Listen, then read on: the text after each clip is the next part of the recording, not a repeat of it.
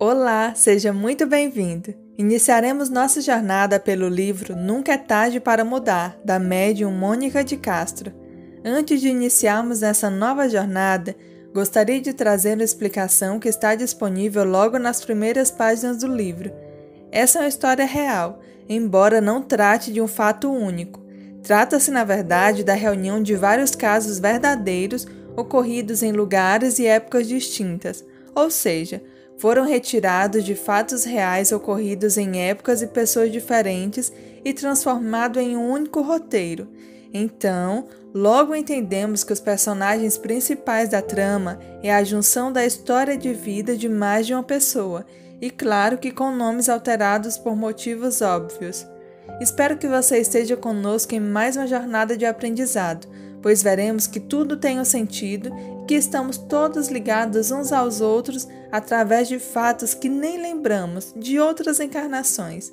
Espero que possamos rever nossa forma de pensar e agir em relação aos problemas que enfrentamos ao longo das nossas vidas, para que possamos seguir em nossa evolução rumo ao aprimoramento espiritual.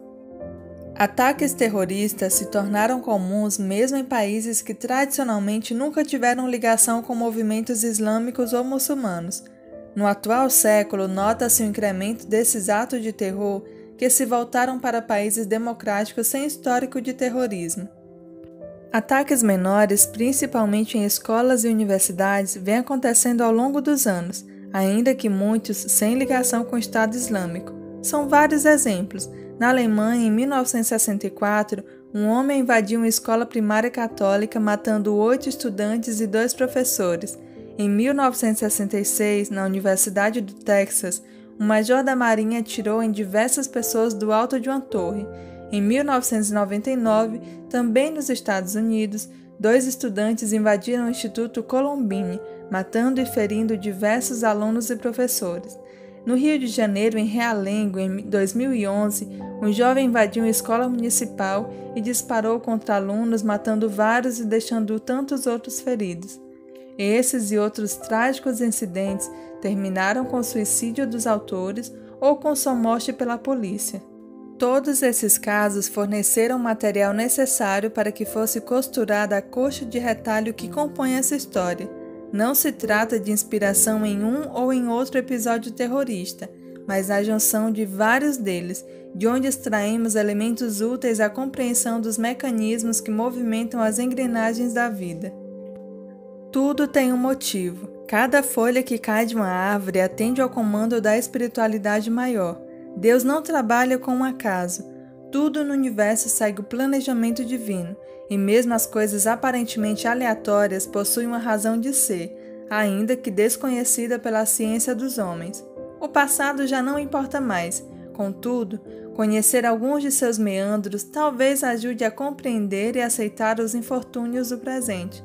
Vivenciar a lei de causa e efeito é indispensável ao aprimoramento humano, muito embora não estejamos presos aos efeitos funestos das causas daninhas. Se nos atamos ao sofrimento e à dor, é porque não compreendemos ainda que o movimento do mundo pode ser impulsionado pelo amor e pelo perdão.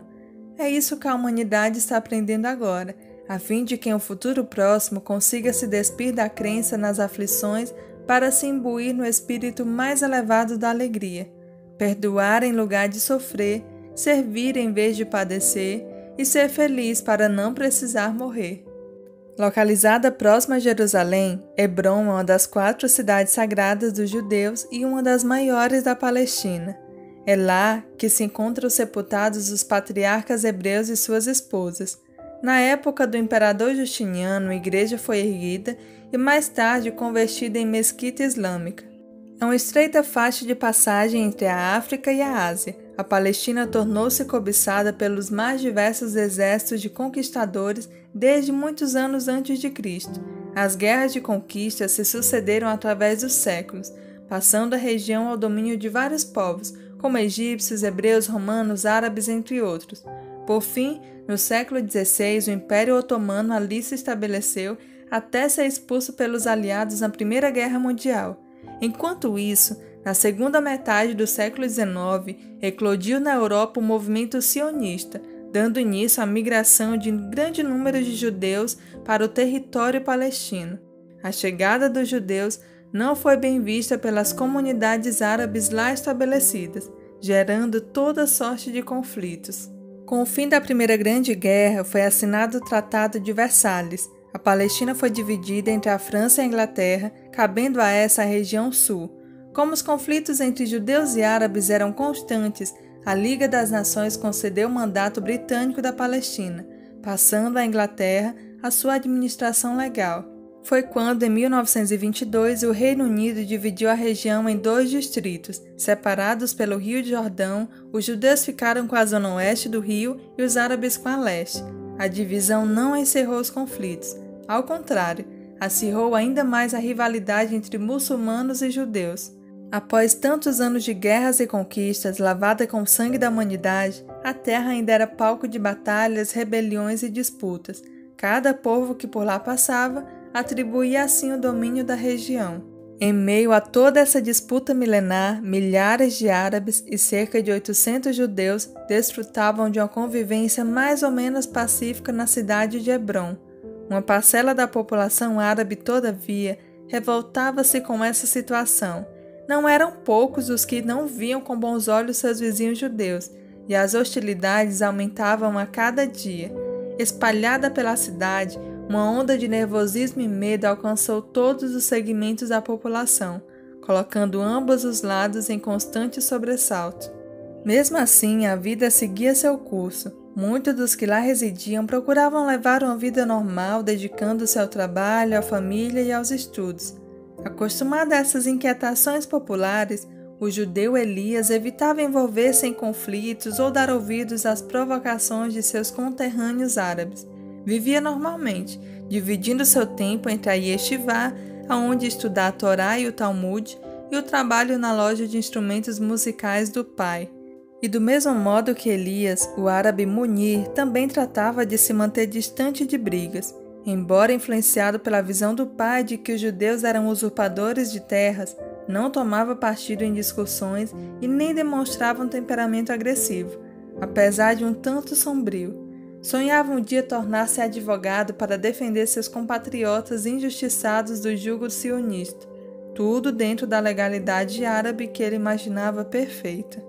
Naquele dia 23 de agosto de 1929, o dia parecia haver iniciado mal para Elias. Para começar, acordara tarde, atrasando-se para Yeshivá.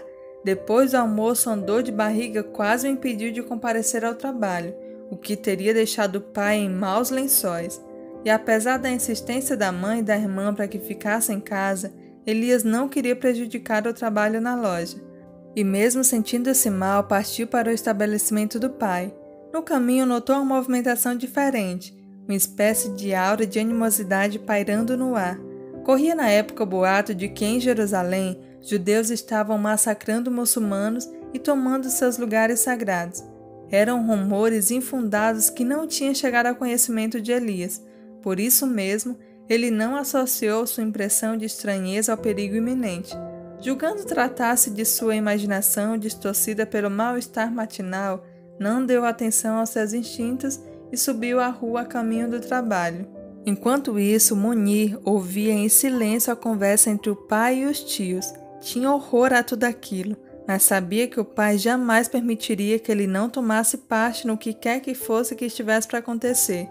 Desde bem pequeno, Munir sofria com o temperamento do pai Ibrahim era violento, grosseirão, autoritário, além de fortemente estrábico.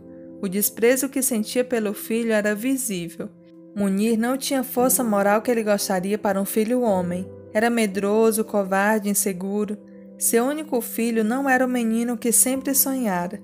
Apesar de pertencer a uma família muçulmana tradicional, em sua juventude, Ibrahim viu-se apaixonado por uma moça judia Seguindo a impulsividade própria da idade, Ibrahim transformara o sonho platônico na ilusão de que era correspondido. Declarou-se e abriu seu coração. Implorou à jovem que aceitasse sua corte. A moça, porém, também de família judia rigorosa e tradicional, não correspondera ao sentimento de Ibrahim, chegando mesmo a demonstrar indisfaçável desprezo pelas suas declarações.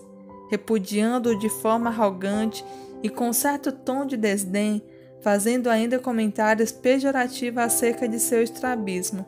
O pai da moça ainda interveio, escorraçando Ibrahim da porta de sua casa quase a pontapés, fato presenciado por toda a vizinhança que lhe apontava o dedo como se ele fosse portador da peste. Humilhado, Ibrahim retirou-se ocultando de seus próprios pais o episódio. A partir de então, iniciou-se uma sucessão de desencontros com o sexo feminino. O estrabismo tornava mais feio do que realmente era. Ibrahim não despertava a atenção das moças de sua época. Sempre que se interessava por alguém, recebia como resposta categóricos nãos, seguido de risos, de escárnios e horror. Até que finalmente o pai conseguira casá-lo com a viúva mais velha que, em face de sua pouca beleza, tinha dificuldades em encontrar marido. Ibrahim a tratava mal, tão mal que ela acabou se apaixonando por um rapaz judeu com quem teve um caso de amor. Descoberta a traição, Ibrahim tomou a única atitude que considerava digna em face da situação. Matou a mulher e o rapaz, e só não foi preso porque o pai conseguiu, mediante a paga de considerável importância, transformar o assassinato em legítima defesa, o que o levou ao arquivamento do caso. O ódio de Ibrahim pelos judeus e as mulheres se transformou em justificativa para a prática de todo tipo de desmandos. Foi assim que o incidente de Jerusalém, muito embora de veracidade duvidosa, funcionou como um estopim que fez explodir todo o seu rancor e legitimaria a adoção de medidas duras e violentas. Ele alimentou aquele ódio espalhando aos seus irmãos que Jerusalém estava um caos e que os judeus estavam massacrando seu povo e violando seus lugares santos. Abdu tentava apaziguar a situação, dizendo que tinha amigos judeus que jamais fariam aquilo. Mas Ibrahim ficava furioso pelo fato dele ter coragem de dizer ser amigo dos seus inimigos. Abdu e o irmão Omar tinham dúvidas em relação aos boatos, iriam tomar providência se fossem verídicos. Em um certo momento, Ibrahim virou-se para o filho com ódio, dizendo que ele não se atrevesse a ser covarde como os tios, pois era chegado o momento de vingar a morte de seu povo. À beira das lágrimas, Munir não se atreveu a encarar nenhum dos três, pois temia que descobrisse que ele havia se apaixonado por uma garota judia. Nesse momento ouviram-se batidas na porta. Era Mustafa, um vizinho nacionalista. Vocês ainda não estão sabendo? Perguntou em tom abafado, passando para o lado de dentro e fechando a porta. Sabendo o quê? Perguntou Ibrahim, curioso. Estive hoje na estação e ia viajar para Jerusalém com um grupo para averiguar os fatos, mas o superintendente Caferata nos impediu, insistindo em afirmar que tudo não passa de boatos. Eu não falei? Adiantou-se Abdu com um ar vitorioso. Isso não podia mesmo ser verdade. E você acredita, Abdu? Irritou-se Mustafa, seguido pelo olhar de aprovação de Ibrahim. Todo mundo sabe que Caferata não passa de uma marionete dos judeus. É isso mesmo, concordou Ibrahim com veemência. É claro que ele quer conter a massa porque somos um número muito maior do que os judeus e a própria polícia, que tem poucos homens velhos e despreparados. Mas isso não é tudo. Estão todos indo agora mesmo se reunir em frente a Yeshiva Hebron. Aquela coja tem que pagar. Vamos todos, exaltou-se Ibrahim. Juntemo-nos aos justos em nome de Alá. E Abdu respondeu: Alá é um Deus de paz, e isso é coisa dos homens e não de Deus. Postado diante da porta, Abdu pretendia impedi-los de sair. Temia que o pior acontecesse não apenas a seus irmãos, mas também aos estudantes inocentes da Yeshiva. Saia da frente, Abdu, bradou Ibrahim. Se quer ser covarde, seja sozinho. Omar, você é o mais sensato. Põe um juízo na cabeça dura desse nosso irmão, apelou ele. Confuso, Omar encarou os irmãos e tinha dúvidas sobre a veracidade das notícias, mas não queria ser taxado de covarde e muito menos ter o seu orgulho manchado por uma horda de assassinos judeus. Temos que averiguar, disse ele. Não podemos simplesmente fechar os olhos e fingir que nada está acontecendo. Se o que dizem é mentira, voltaremos para casa pacificamente, mas do contrário, vamos à luta. Vocês são loucos, sussurrou Abdul vencido e assustado. Isso só pode acabar em tragédia. Que seja, gritou Mustafa, totalmente dominado pelo fanatismo cego. Morte aos judeus. Estimulado pelos gritos do outro, Ibrahim empurrou o irmão para o lado e saiu feito uma bala, seguido por Mustafa, Omar e o time do Munir, que não ousava sequer levantar os olhos. Chegando a Yeshiva, a situação aterrorizou Munir, que nunca havia presenciado um ato de violência em toda a sua vida. Em meio aos estilhaços de vidros quebrados das janelas, jazia o corpo esfaqueado de um estudante. Ao seu redor, uma multidão furiosa gritava impropérios, exigindo justiça para os massacrados em Jerusalém. Caferato olhou o corpo do rapaz com angústia. A situação estava fugindo ao seu controle, e ele nada podia fazer. Não tinha homens suficientes e a ajuda não vinha de Jerusalém. Se os árabes investissem contra eles, era bem provável que fossem massacrados, pois a polícia não dispunha de efetivo suficiente para conter a rebelião.